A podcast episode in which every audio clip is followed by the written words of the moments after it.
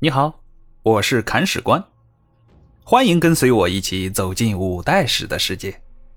这里有金戈铁马，也有诗情画意，了解传奇人物，演绎恩怨情仇。这里有你不知道的，更有你想知道的。精彩内容，我们继续。第三十五章，群殴李克用。上回说到。李克用在进行了两难抉择之后，打算先把北面的老仇家给收拾掉。这个人是谁呢？贺连铎。这位仁兄啊，现在占据着云州，他是吐谷浑族的首领。之前把李克用赶到鞑靼去放羊的就是他。可以说，于公于私，李克用都要先灭云州。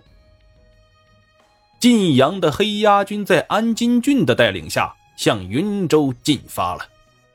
云州在晋阳的北边，一直是李克用的威胁呀。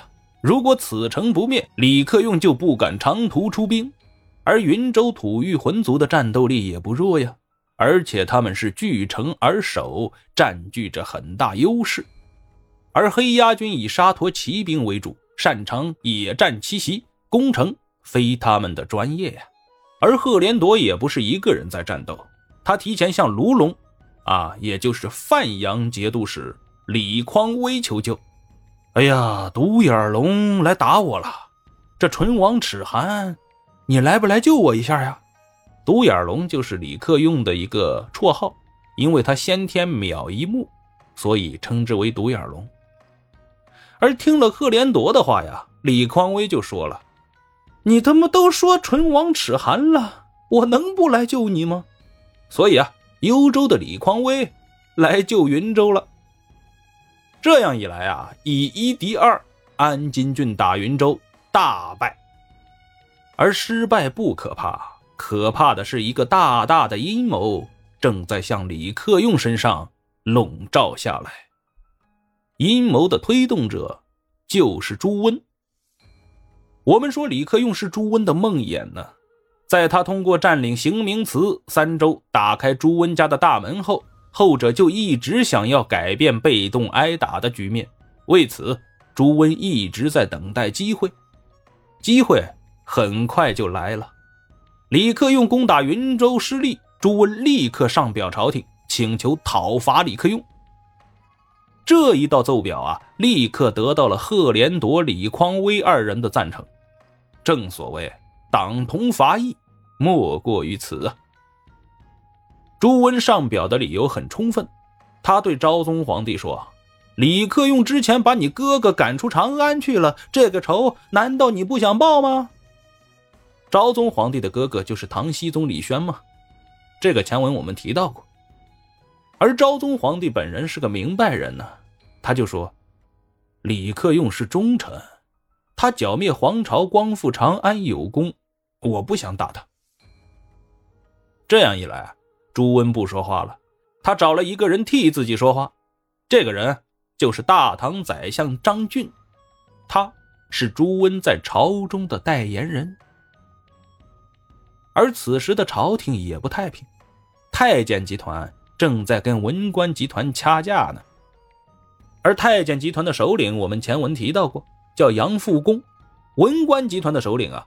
就是张俊，杨复恭跟李克用的关系比较好，所以不主张对李克用用兵。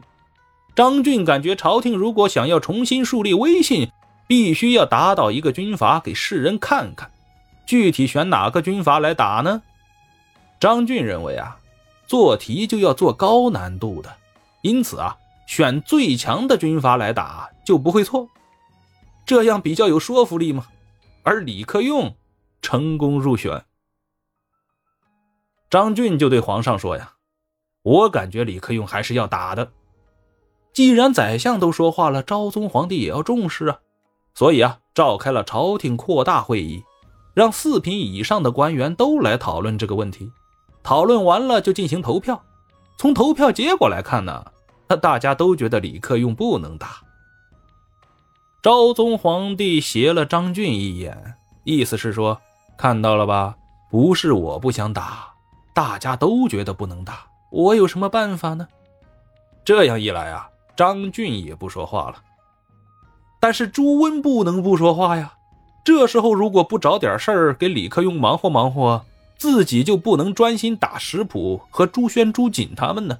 所以啊，朱温给张俊送了厚礼，并嘱咐道：“哎呀，拜托张相了，一定要成功啊！收人钱财，替人消灾。更何况现在的张俊与朱温的目标是一致的，打倒李克用对谁都有利。所以张俊又一次。”向昭宗皇帝进言。张俊说：“陛下，臣觉得李克用还是要打的。怎么还说这个事儿啊？咱换个话题行不行啊？不是臣想说，朱温让我说的。”李业侧了侧身子：“朕不同意打李克用，朱温也有意见吗？意见大的很呐。”昭宗皇帝李业不说话了。既然朱温搅和到这件事情里来了，皇帝也要慎重考虑考虑了。张俊趁机又说：“陛下顾忌着李克用，难道就不顾忌朱温吗？汴州离京师可比晋阳近好多呢。”是啊，李克用要哄着，朱温也不好惹呀。李业叹息道：“既然这样，那就如卿所奏，择日出兵吧。”其实啊，昭宗皇帝李业也抱了一丝侥幸的心理，他也想打倒一个军阀给世人看看，借此来实现唐朝的中兴。接下来啊，昭宗皇帝任命张俊为晋阳四面行营都统。朱温为东南面招讨使，李匡威、贺连铎为晋阳北面招讨使，京兆尹孙奎为昭义节度使，跟随大军上任。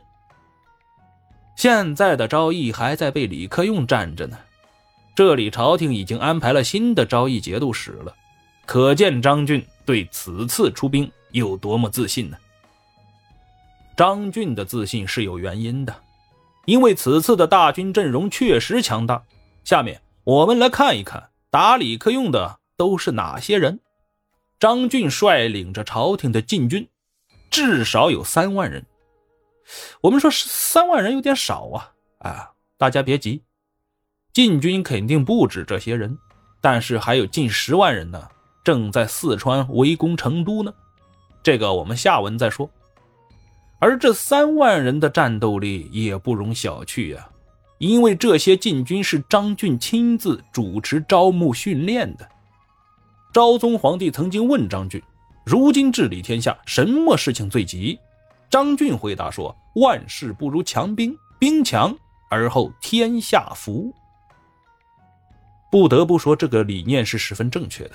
大唐之所以衰微，正是因为武力不足，对诸侯没有威慑力。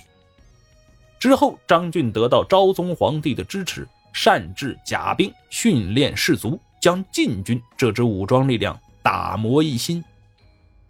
从这一方面来看呢，张俊是李唐的忠臣呢，他一直在为重振大唐的雄风而努力，他梦想着自己能够征战沙场，为朝廷立下不世之功。